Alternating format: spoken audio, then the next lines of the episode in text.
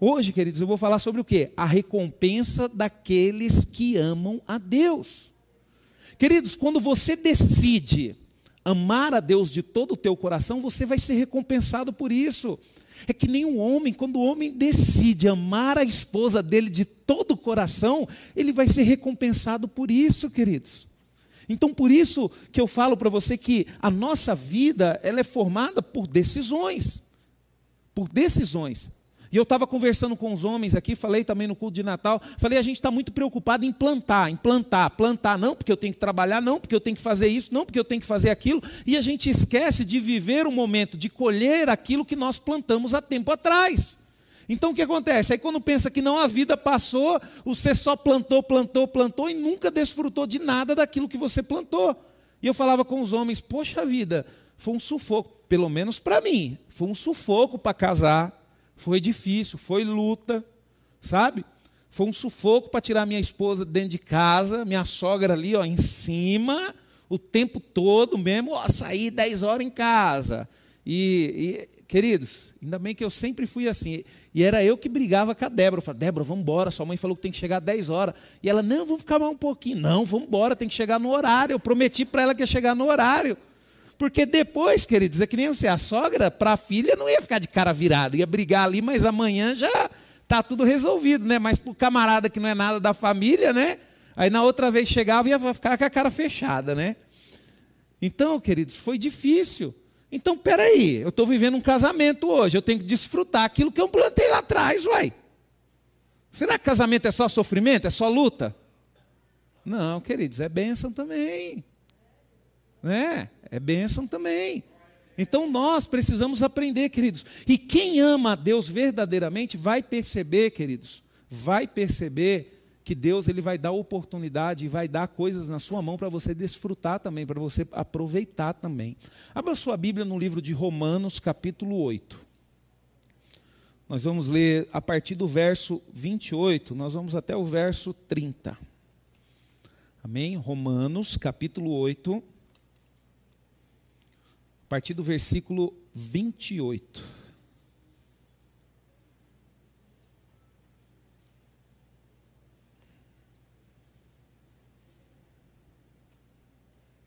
Amém? A palavra de Deus diz o seguinte, Romanos capítulo 8, versículo 28.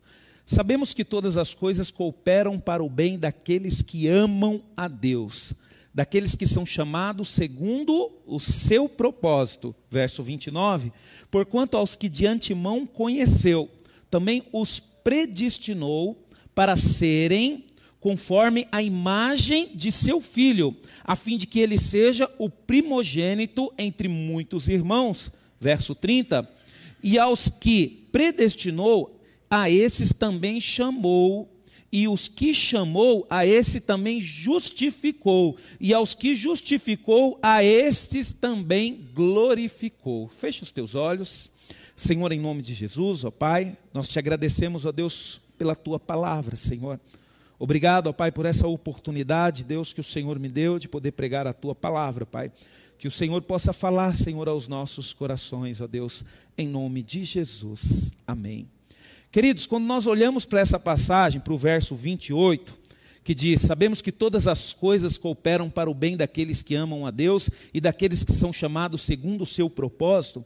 Nós vamos ver que esse texto, queridos, ele é parte assim de uma passagem muito consoladora. Sabe, esse texto, queridos, é um texto que deve ser lembrado todas as vezes que nós estivermos passando por um momento ruim. Por quê? Porque quando nós passamos por um momento ruim, nós lembramos, eu estou passando por isso, mas a palavra diz, de Deus diz que todas as coisas cooperam, todas as coisas cooperam para o bem, e eu tenho convicção que eu posso estar sofrendo, mas eu tenho certeza que Deus vai transformar esse sofrimento em algo bom. Por quê, queridos? Porque a palavra de Deus diz isso. E ele descreve, queridos, o importante trabalho desenvolvido pelo Espírito Santo a favor do verdadeiro Filho de Deus. Olha só que interessante. Deus, ele usa o Espírito Santo para poder fazer essa obra maravilhosa na nossa vida, de transformar os momentos ruins que nós estamos passando em momentos bons. Tanto que a palavra de Deus, né, no verso 26, um pouquinho antes, diz: Também o Espírito semelhante nos assiste em nossas fraquezas, porque não sabemos orar como convém, mas o mesmo Espírito intercede por nós sobremaneira, com gemidos inexprimíveis. Ou seja, o Espírito Santo nos socorre, nos consola, queridos. Por isso que eu falo, queridos, que doido, não somos nós que estamos na presença de Deus. Doido, queridos, são essas pessoas que não querem saber de Deus.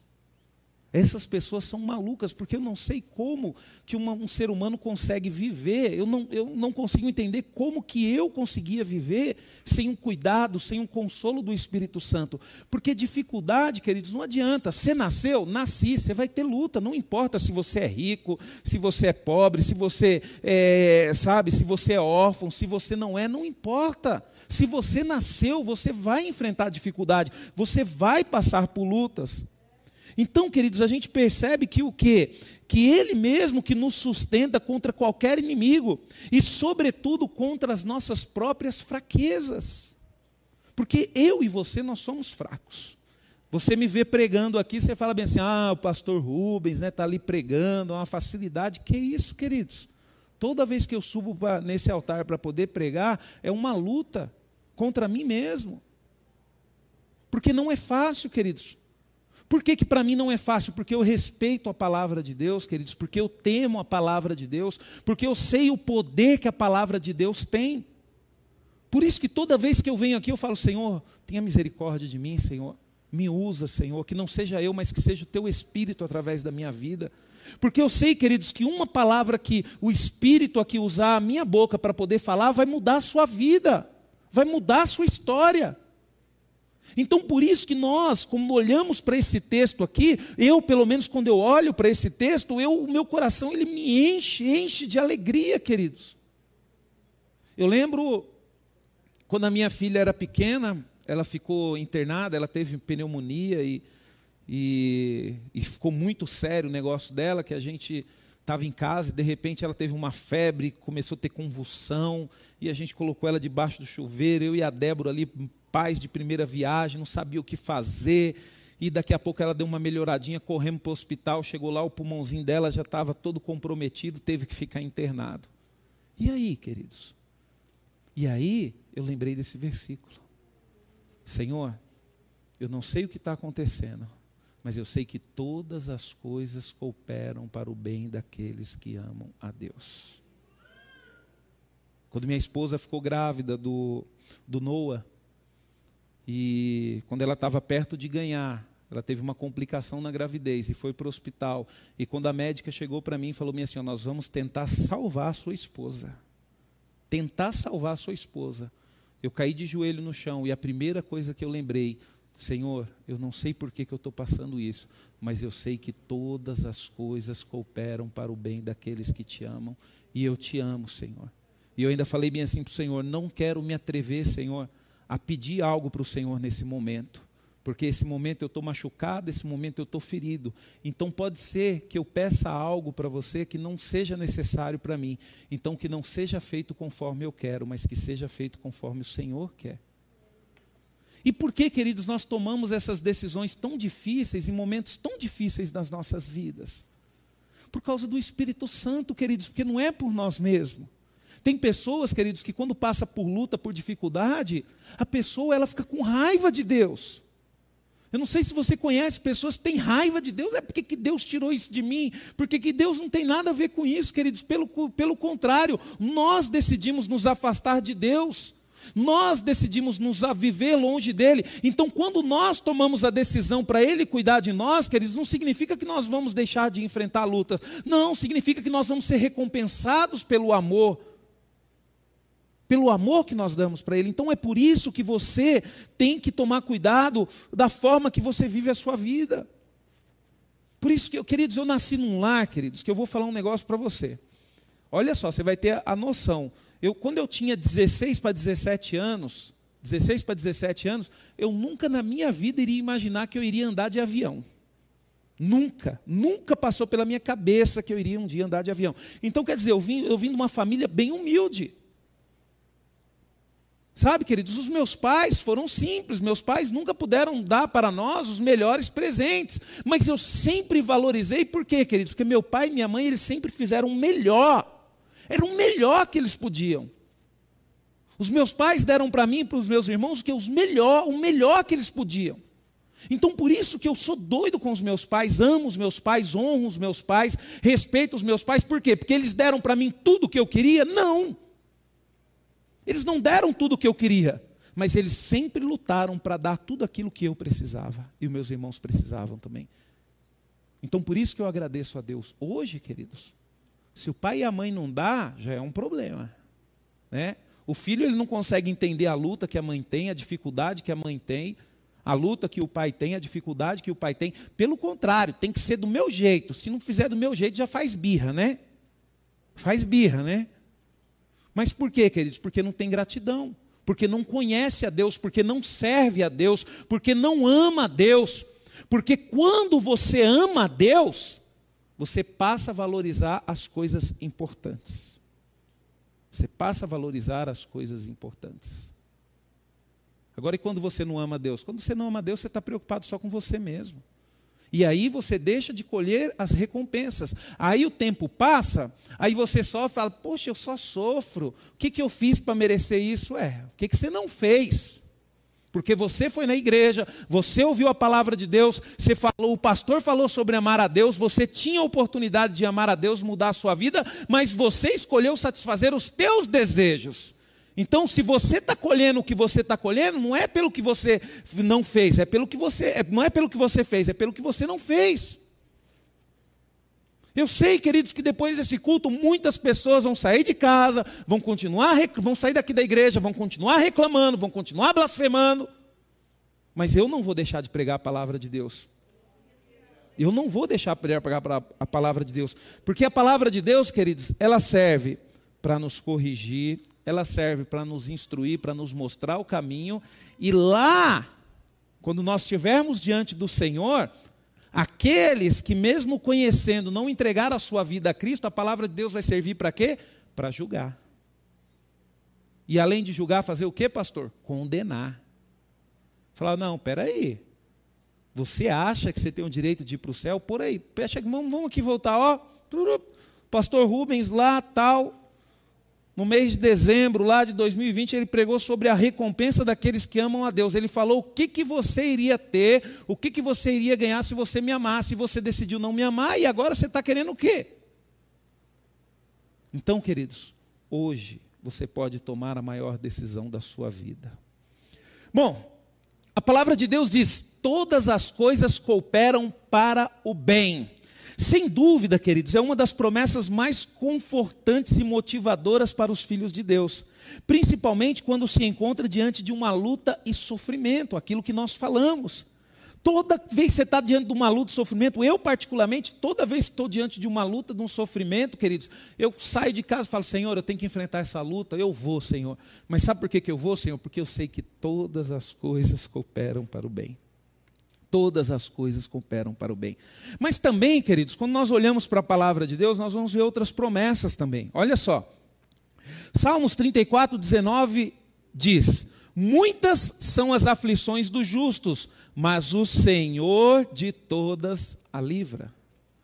Quer dizer, está vendo? Só porque você é justo, você acha que a vida vai ser fácil para você? Pelo contrário, vai ser mais difícil. Eu tenho que ser sincero com você. Você decidiu seguir a Deus, ser uma pessoa justa, fazer tudo correto, você vai ter aflição. Tanto que o salmista ele diz: muitas são as aflições dos justos, mas o Senhor de todas a livra. Você lembra? Coopera para o bem, livra de todas as aflições. Olha como uma coisa liga a outra. Tem mais promessa? Tem. A palavra de Deus em Salmos 37, 25 diz: Jamais vi um justo desamparado, nem a sua descendência mendigar o pão. Por isso que eu falo para você, bobo, bobo é você que não está nem aí para Deus, porque eu, eu não quero saber desse mundo.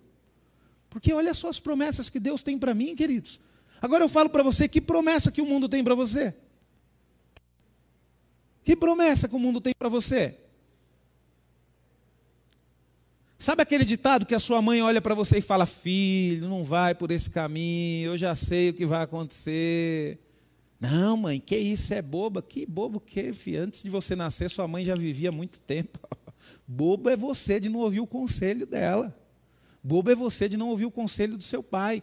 Por quê? Porque se você não ouvir o seu pai e a sua mãe, eu falo uma coisa sem medo de errar. E um dia você é perigoso você falar, né? Aí vai ser que nem o Manuel. Manuel veio no culto do homem ao máximo aqui, aí dormiu, né? Eu falei, pô, Manuel, você dormiu no curso do homem ao máximo? É culpa sua, pastor. Eu falei, por quê? Porque você profetizou que eu ia dormir. Aí o Manuel não aguenta perder, foi e jogou a culpa para mim. É a mesma coisa você agora. Eu vou falar para você, se você não obedecer o teu pai e a tua mãe, sabe o que você vai fazer? Você vai sentar na graxa, meu amigo. Você vai sofrer. Mas vai sofrer muito.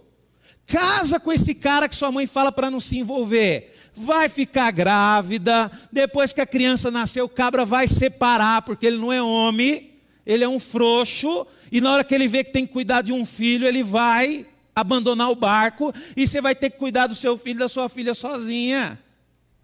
Por quê? Porque achou que era só aparência, que o cara é bonito, é isso, é aquilo. Pastor, mas vai acontecer? Vai. Pergunta para sua mãe para você ver. Eu lembro que uma vez, queridos, eu comecei a namorar uma menina, né? Antes da Débora, nem conhecia a Débora, viu? Nem conhecia a Débora, bem antes, né? E eu cheguei para meu pai e falei bem assim para meu pai, falei para meu pai, né? Sanfoneiro, gostava de um forró, experiente, um, homem verdadeiro, né? Sempre falou a verdade. Aí eu falei para ele, pai, o senhor conheceu minha namorada aí e tal? Estou pensando em levar o um negócio a sério, o que, que o senhor acha? Aí meu pai falou, ó oh, filho, eu não quero me interferir na sua decisão, não. A escolha é sua, você casa com quem você quiser. Mas eu, se fosse você, eu não casava com essa menina, não.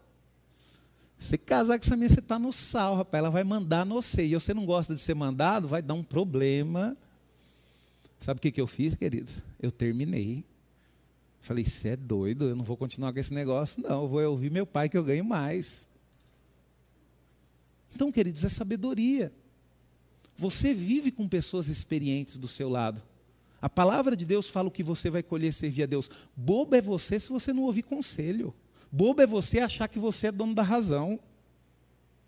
Então, seja esperto, seja inteligente, invista na sua vida, invista no seu futuro, escute conselhos principalmente de pessoas que te amam. Eu estou falando para você conselhos de pai e mãe, não é de amiguinha, não, não é de amiguinho, não. Essa amiguinha sua que você acha que sua amiga, ela tem inveja de você. Tá? Tem inveja. Então, escuta conselhos de pessoas que querem ver você bem, pessoas que são capazes de fazer tudo para você ser feliz.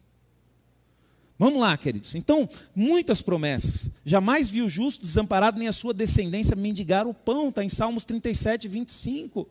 E quando entra, queridos, a soberania divina, mas o propósito controlador, Deus transformará, queridos, em bem, em bênção, todas as aflições, provas, perseguições ou sofrimentos que vier sobre nós. Olha que interessante, queridos. Soberania divina e propósito controlador. Você não sabe, mas Deus ele está no controle de todas as coisas. Se Deus tem um propósito na sua vida, queridos, nada que vier a acontecer na sua vida vai fazer acabar aquele propósito. Ontem eu estava ouvindo um pregador, e esse pregador ele é da Assembleia de Deus. Ele teve um acidente, e nesse acidente todo o seu corpo foi queimado. E ele vivia, queridos, a vida dele era pregar, ele era um ótimo pregador, um pregador famoso. E de repente ele ali na cama ali, e ele chorando, ele falando que ele entrou em depressão, ele chorando e a esposa dele cuidando dele, falando, bem, o que, que, que aconteceu? E ele entrou em depressão e ele falou bem assim, bem, se fosse para ficar desse jeito, era melhor ter morrido. Olha só, estou com meu corpo todo queimado. Ele falou que só de cirurgia, de estética, queridos, ele gastou mais de 150 mil reais. Teve que vender casa, carro, tudo, foi à falência, ficou devendo.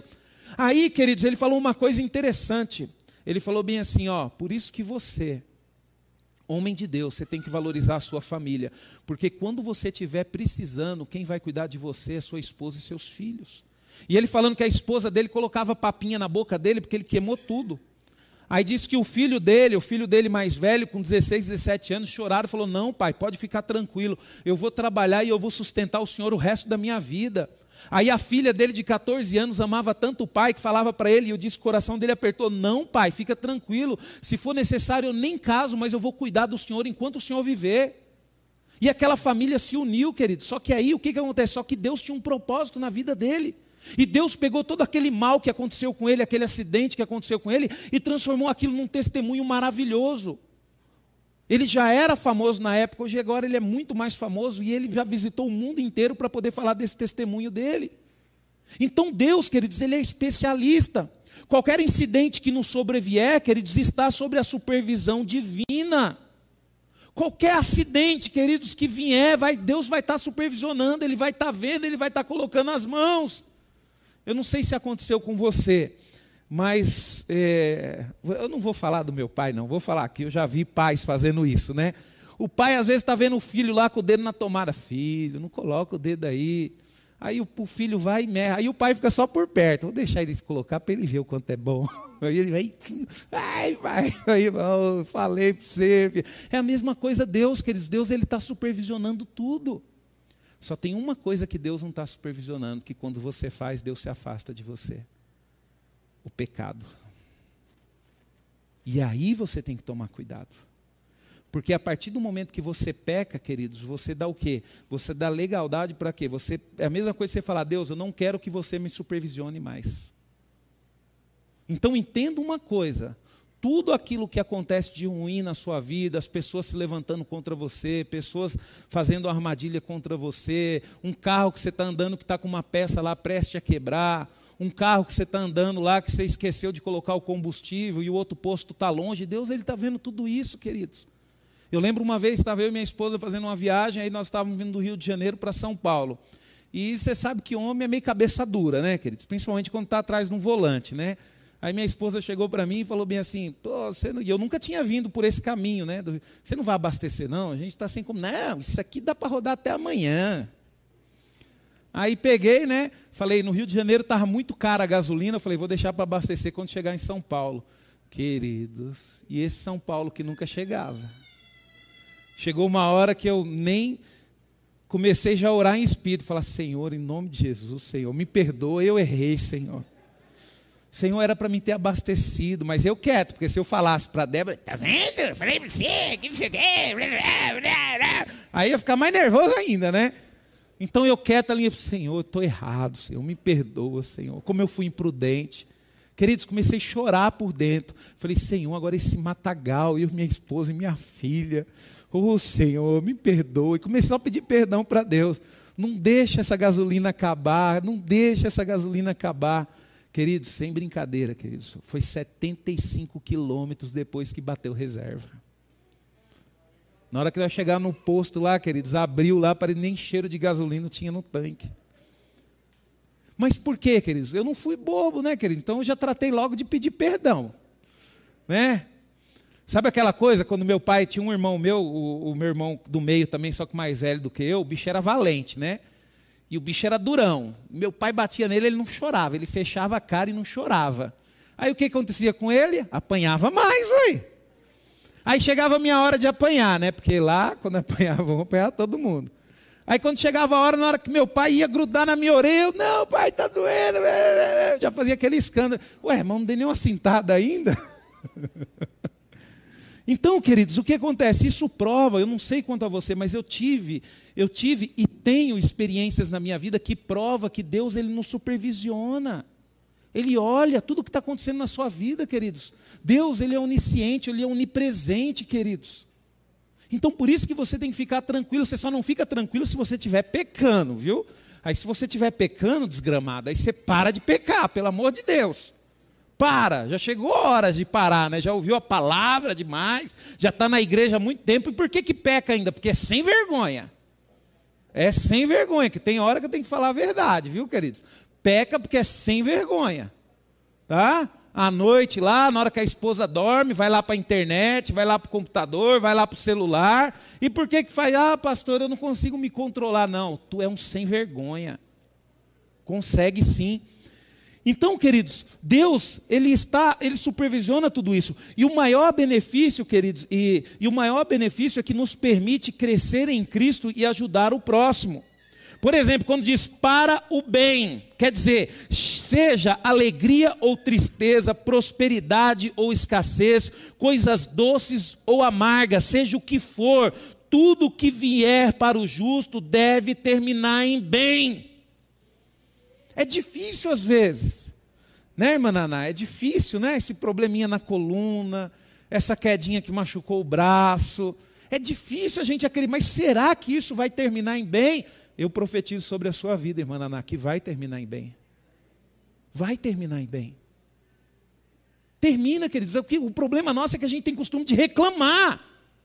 Tudo a gente reclama. Pera, vamos, vamos, vamos participar do processo. Às vezes você tem que fazer alguma coisa e é difícil. Aí de repente você, ah, eu não vou porque eu não vou conseguir. Vai, você vai conseguir. Mas e se eu não conseguir, não tem problema, pelo menos você tentou. A gente tem que parar, queridos, de ter medo. Está tirando a habilitação, ai, chegou o dia de fazer a prova de volante, ai, eu não consigo estacionar, ai, eu não vou. Vai primeiro! Né? Vai primeiro! Eu lembro quando minha esposa tirou, foi tirar a carta, né? Vamos falar da Débora aqui. Eu falei, gente do céu, será que a Débora vai conseguir? Aí foi lá a primeira vez, tal, reprovada. Eu falei, nossa. Só que a gente tem um princípio, né, querido? Nós somos cristãos. Eu não vou pagar a carta para ela. Eu não vou pagar. Aí teve um amigo meu, aí foi a segunda vez, né? Aí foi a segunda vez e eu falei, gente do céu. Aí ela pegou e fez a prova. Eu falei, e aí, Débora, como é que foi? Ah, não sei. Eu falei, meu, como é que você faz a prova e não sabe se passou ou não?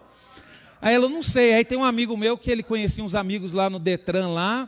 E ele falou bem assim, ô Rubens, e aí, quer que eu dou uma ajuda para você? Eu falei, não, não vai dar ajuda não.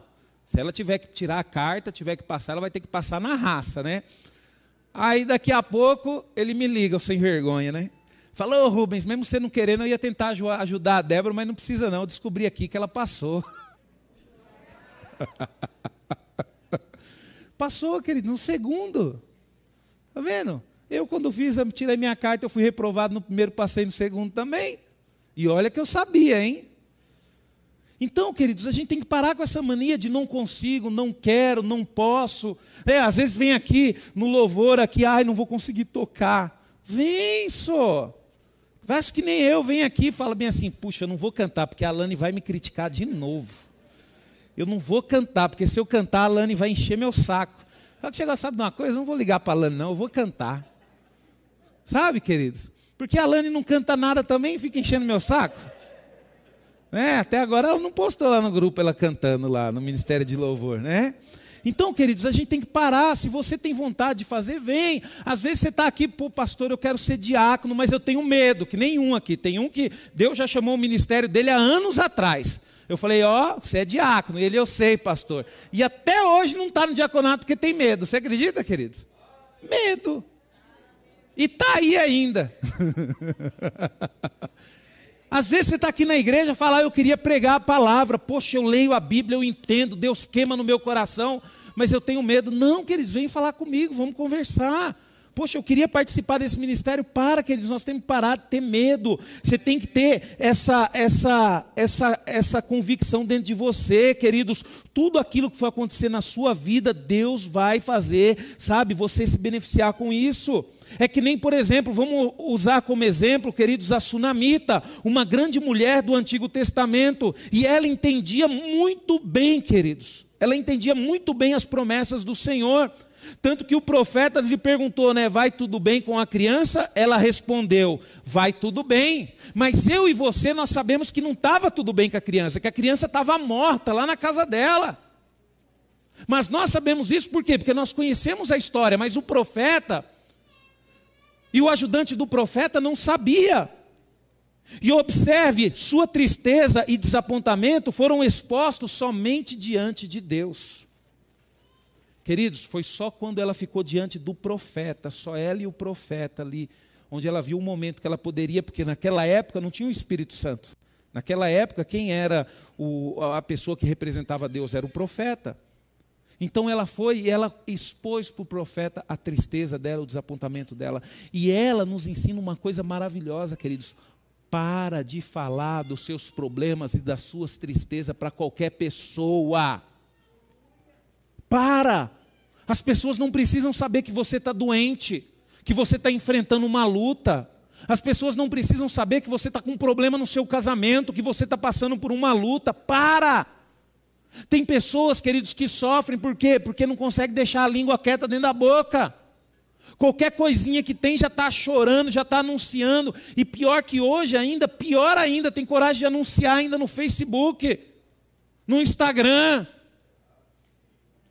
Nós temos que parar, queridos, principalmente quando o nosso coração está num momento de tristeza, está num momento de luta. Você tem que tomar cuidado, você tem que pegar aquilo, guardar e apresentar diante de Deus, porque é só Deus que vai te ajudar mesmo. É só Deus que vai te ajudar, queridos. E essa mulher, ela fez isso. Ela só expôs a sua tristeza porque o seu filho estava morto quando ela chegou diante de Deus. E a segunda parte, queridos, que diz assim, ó, daqueles que o amam, daqueles que amam a Deus, todas as coisas cooperam ao bem daqueles que amam a Deus. Espera aí, não é para todo mundo não, viu? Todas as coisas cooperam para o bem de todos? Não. É somente para um grupo de pessoas, daqueles que amam a Deus. Então, por isso que eu e você nós temos que amar a Deus, queridos. Porque a partir do momento que você tiver convicção que você ama a Deus, todas as coisas vão cooperar para o seu bem. A maravilhosa promessa inserida no verso acima alcança somente aqueles que de fato amam a Deus. Não basta a pessoa somente ouvir, ler, falar sobre Deus, e muito menos conhecer alguém que ama a Deus. Não adianta, queridos. Sua mãe pode servir a Deus, seus pais podem servir a Deus, as coisas vão cooperar para o bem deles, não para o seu bem. Não adianta também você vir na igreja, ouvir a palavra de Deus, não adianta você é, ler a Bíblia, se você não está disposto a amar a Deus. Se você não está disposto a abrir mão, sabe, das coisas da sua vida por Deus, porque o amor, queridos, ele faz isso. O amor, ele faz abrir mão.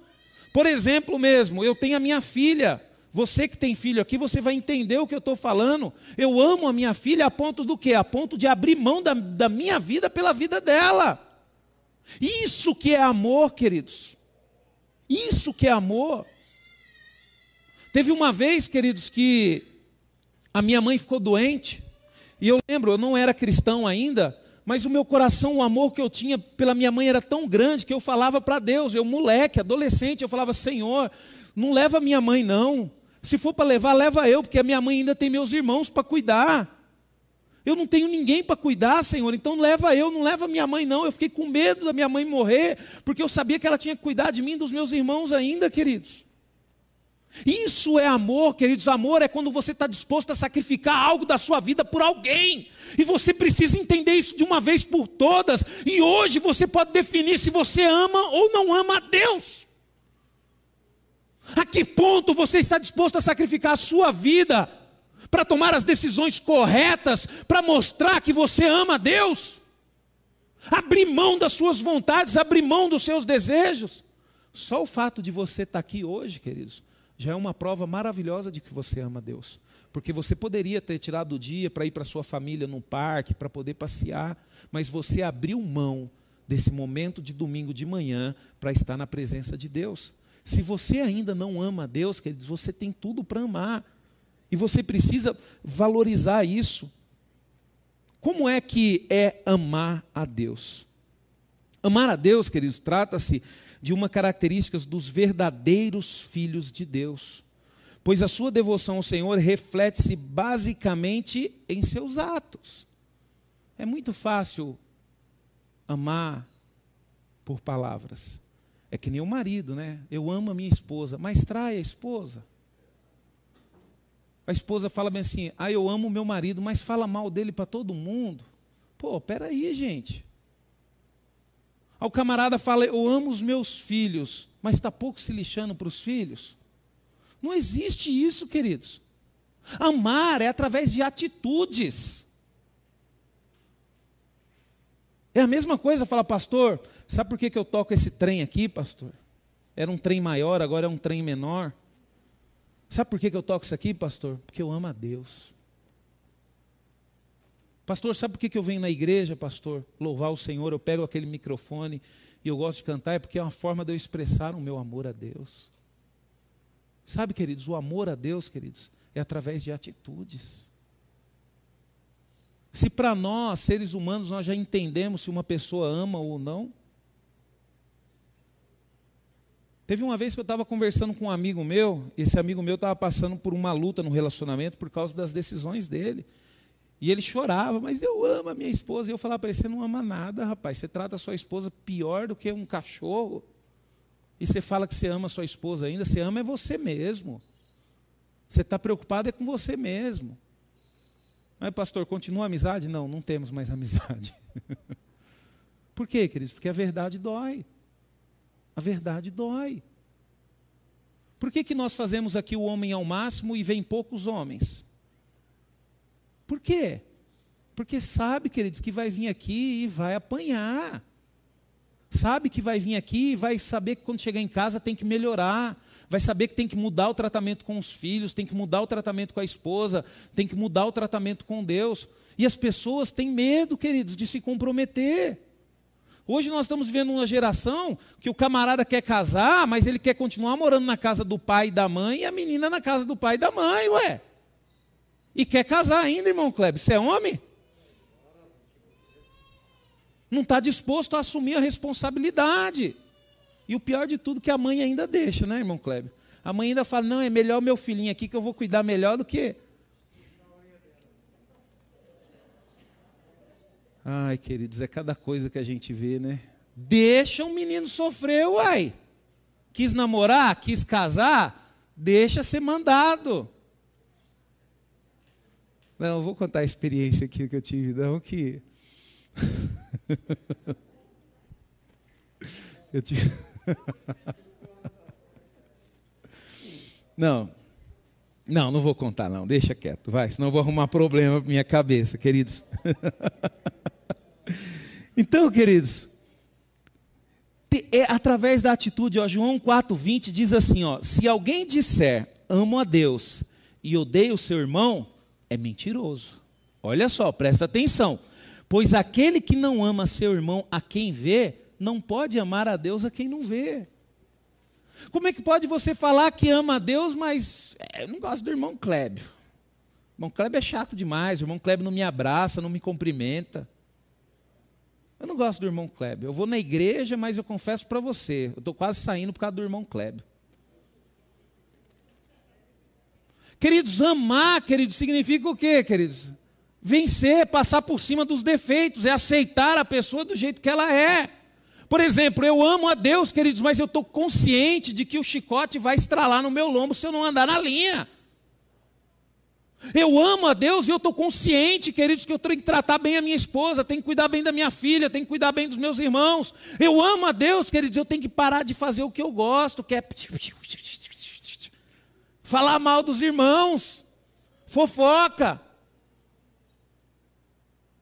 Então, quando você ama a Deus, você tem que amar com essa consciência de que você vai ter que abrir mão de algumas coisas. Eu amo a Deus, queridos. E eu sei que para mim poder mostrar que eu amo a Deus, eu vou ter que ter um namoro sério. Eu vou ter que namorar com uma pessoa com a decisão de casar, com a decisão de cuidar dela, com a decisão de respeitar ela. Pô, peraí, eu não posso mais brincar com a vida das pessoas. É coisa sério. É uma filha de Deus, é um filho de Deus. Tem que fazer tudo certinho. Mas o meu amor a Deus me condiciona a fazer isso. Pastor, e por que, que eu faço tudo errado? Porque você não ama Deus. Pastor, eu amo sim, eu venho. Não ama. Porque quem ama Deus, queridos, sofre as consequências, mas faz o que é certo. Não adianta, queridos, não adianta. É a mesma coisa a menina ou o menino falar, eu amo a minha mãe, mas não obedece. Ama. Ama nada, está preocupado é com você. Se eu fosse sua mãe seu pai, era chicote no seu lombo. Pastor, não fala isso, me perdoe, irmãos, desculpa. Chicote não, cinta. Né, Lani? Não vai dar problema, né? Sinta, corretivo. Sabe, queridos? Por quê, queridos? Porque filho que desobedece não ama. Não ama. Então, queridos, olha só, através de atitudes, quem ama a Deus submete-se a Ele por meio do quê? Por meio da fé em Jesus Cristo. Quando você ama a Deus, você se submete a Ele porque você tem fé em Jesus. Sabe? Poxa vida, a nossa natureza, queridos, é má. Pastor, se a nossa natureza é má, por que, que as pessoas da igreja é gente boa? Queridos, a gente está todo mundo aqui lutando contra a nossa vontade. Gente boa é, é nada, somos tudo gente ruim em recuperação. É tudo gente ruim, a nossa vontade é má, mas a gente está aqui, ó, porque a gente ama Deus e a gente tem que submeter a Cristo, temos que suportar o irmão, temos que amar o irmão, temos que ajudar uns aos outros. Você acha que a gente faz isso porque a gente gosta? Não é nada, é porque a gente ama a Deus. Sabe, queridos? O amor a Deus, queridos, por parte do Filho de Deus é uma experiência de regeneração, aquilo que eu falei. E a regeneração, queridos, é a base da nossa, da nossa filiação e espiritualidade. Todo aquele que ama é nascido de novo. Olha só, em João, 1 João 4, 7 diz: Amados, amemo-nos uns aos outros, porque o amor procede de Deus, e todo aquele que ama é nascido de Deus e conhece a Deus. Por isso que eu falo para as pessoas: não espere ficar perfeito para buscar a Deus. Busque a Deus e tenha a experiência de um novo nascimento. Sabe, queridos, não é que você é bonzinho e Deus te escolheu, não. Deus ele te escolheu porque ele vê em você um potencial de ser uma pessoa boa. Não significa que você é, você é uma pessoa má, você é uma pessoa ruim. Mas Deus, Ele quer transformar você em algo bom, Ele quer que o nome dEle seja glorificado através da sua vida. Por isso que nós, queridos filhos de Deus, temos que andar honesto. Você acha, queridos, nesse final de ano? Esse final de ano a vontade é ligar a internet lá, comprar presente para todo mundo, cartão para 30 dias e vamos que vamos e compra daqui. Mas por que, que eu não vou fazer isso? Porque eu não posso sujar meu nome. Por que, que eu não posso sujar meu nome? Porque o meu nome tem que glorificar Deus. Sabe, queridos? Poxa vida!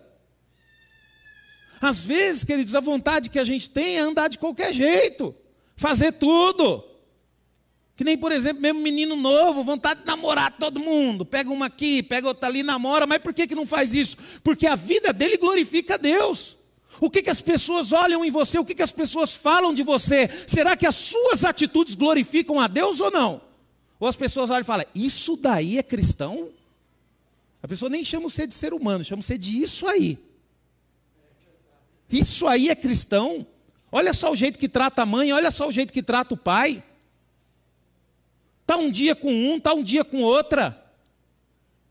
Queridos, lembre-se disso. A sua vida diz se você ama a Deus ou não.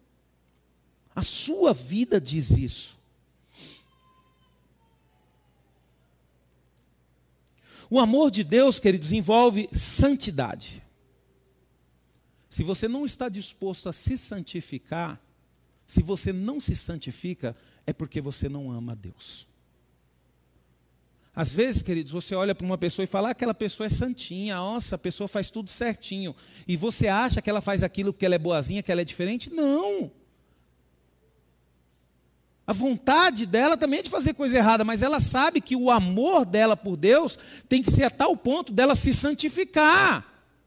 Então, quem ama a Deus, querido, se santifica, ou seja, separação do mal. Quando você resolve santificar, você abre mão daquilo que é mal, daquilo que é ruim para a sua vida. Você está se santificando. E por que você está santificando? Porque você ama a Deus. Então você tomou essa atitude, né? Sacrifício e renúncia. Por, por quê, queridos? Porque Ele, né? Deus, o amor, porque a própria palavra de Deus diz que Deus é amor, é a inspiração do nosso serviço a Deus e ao próximo. Queridos, você sabe por que, que os cristãos são perseguidos, nós cristãos somos diferenciados? Porque nós encontramos em Deus a inspiração para amá-lo e amar o próximo. Quer dizer, nós só conseguimos fazer algo por Deus e por outras pessoas porque tem muito amor envolvido. Porque um dia nós entregamos o nosso coração para Ele. E a partir do momento que Ele fez morada em nós, nós passamos a descobrir o que é verdadeiramente o amor. Por isso que eu sempre falo: você está namorando com um rapaz ou com uma menina? Aí a menina fala bem assim: Eu te amo. Mas não conhece a Deus? Não serve a Deus? Não é amor. Porque a palavra de Deus diz que Ele é amor, querido. Só sabe quem é amor aqueles que servem a Deus. Aqueles que servem a Deus. Agora o rapaz está namorando com a menina, ele fala bem assim: ó, Eu te amo, eu quero cuidar de você o resto da minha vida. Eu quero fazer de você uma mulher feliz. Nós vamos namorar, nós vamos noivar e nós vamos casar. E eu tenho certeza que Deus vai abençoar o nosso relacionamento. Ah, casa, filha. Casa porque isso é raridade, não vai achar outro tão fácil. Sabe, querido, desenvolve Deus na jogada. Está aqui, ó, eu e minha esposa. Quando eu fui conversar com meu sogro lá, que nós fomos namorar lá, foi fácil para mim, não, querido. Sair daqui, de mim, daqui para Minas, fiz uma promessa para ele, consegui cumprir a promessa. Consegui cumprir a promessa.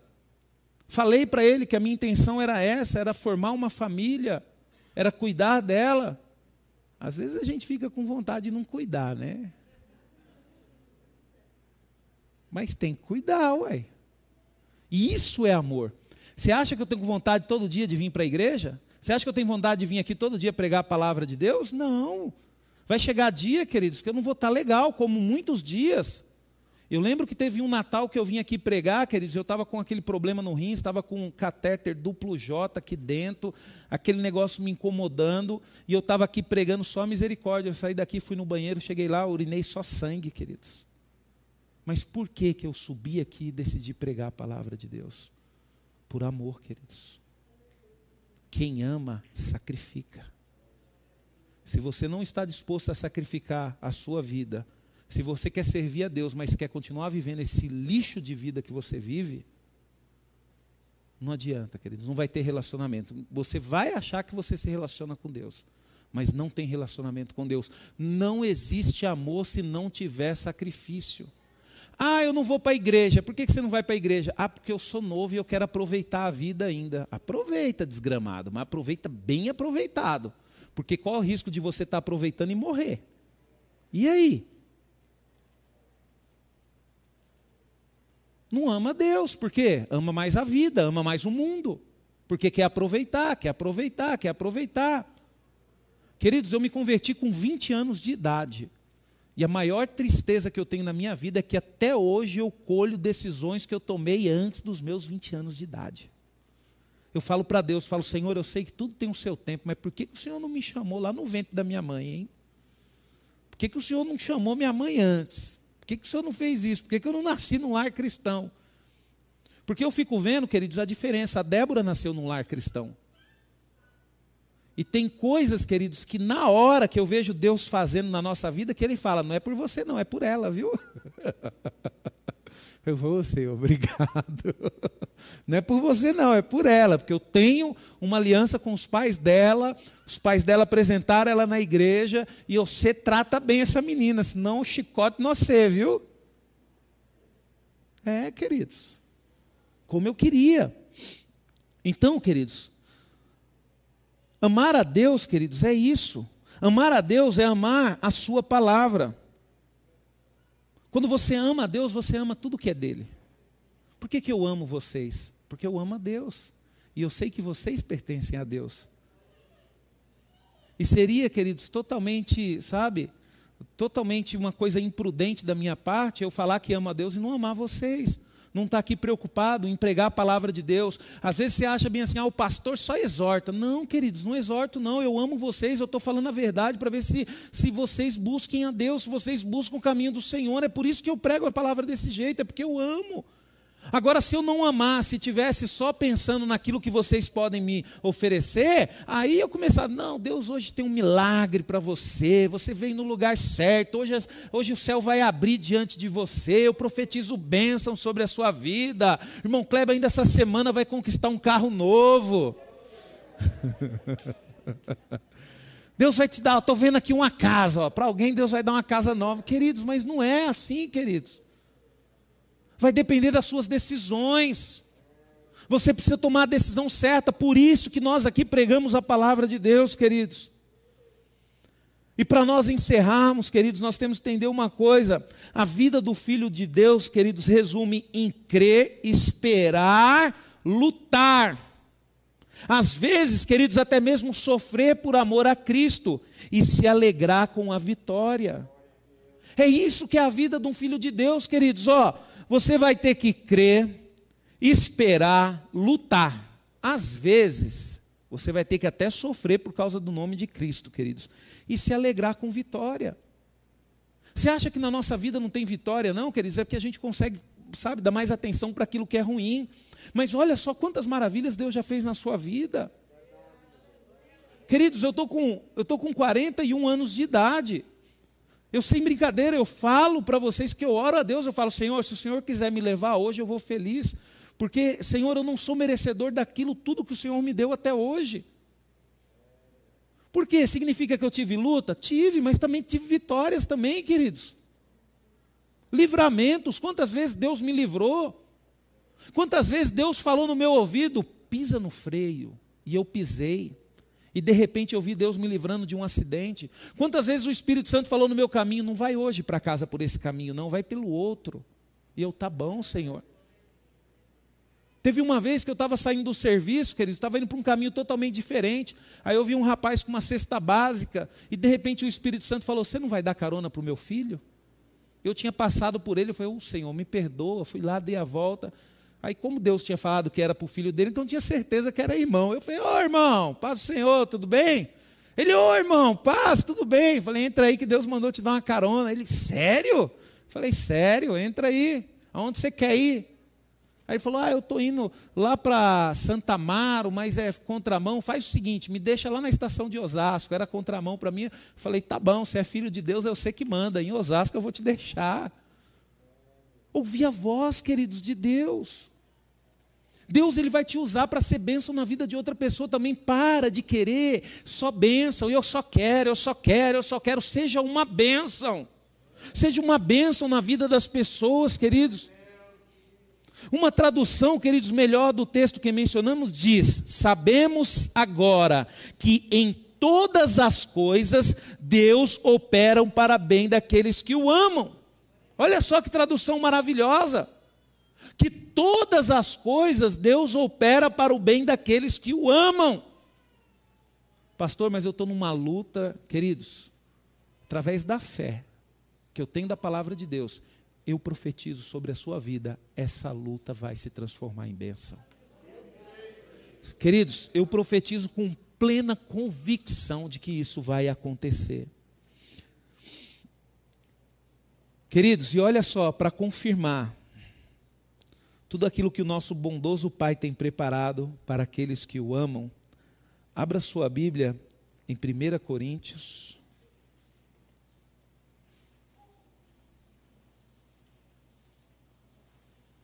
Capítulo 9. E nós vamos orar para encerrar o culto. Essa você tem que ler, queridos. E você vai entender Bobo é você de sair hoje aqui e não estar, estar disposto, disposto a amar a Deus e não tomar a decisão de amar a Deus. Depois desse versículo que nós vamos ler aqui agora, querido, se você não estiver disposto a amar a Deus, você é uma das pessoas mais ignorantes que já entrou nessa igreja. Ignorante mesmo, para não falar outra coisa, viu? Ignorante mesmo. É a mesma coisa, queridos, da pessoa jogar um tesouro precioso na sua mão e você deixar cair. Olha só o que, que a palavra de Deus diz. É, 1 Coríntios, capítulo 2, versículo 9. Mas como está escrito, nem olhos viram, nem ouvidos ouviram, nem jamais penetrou em coração humano o que Deus tem preparado para aqueles que o amam.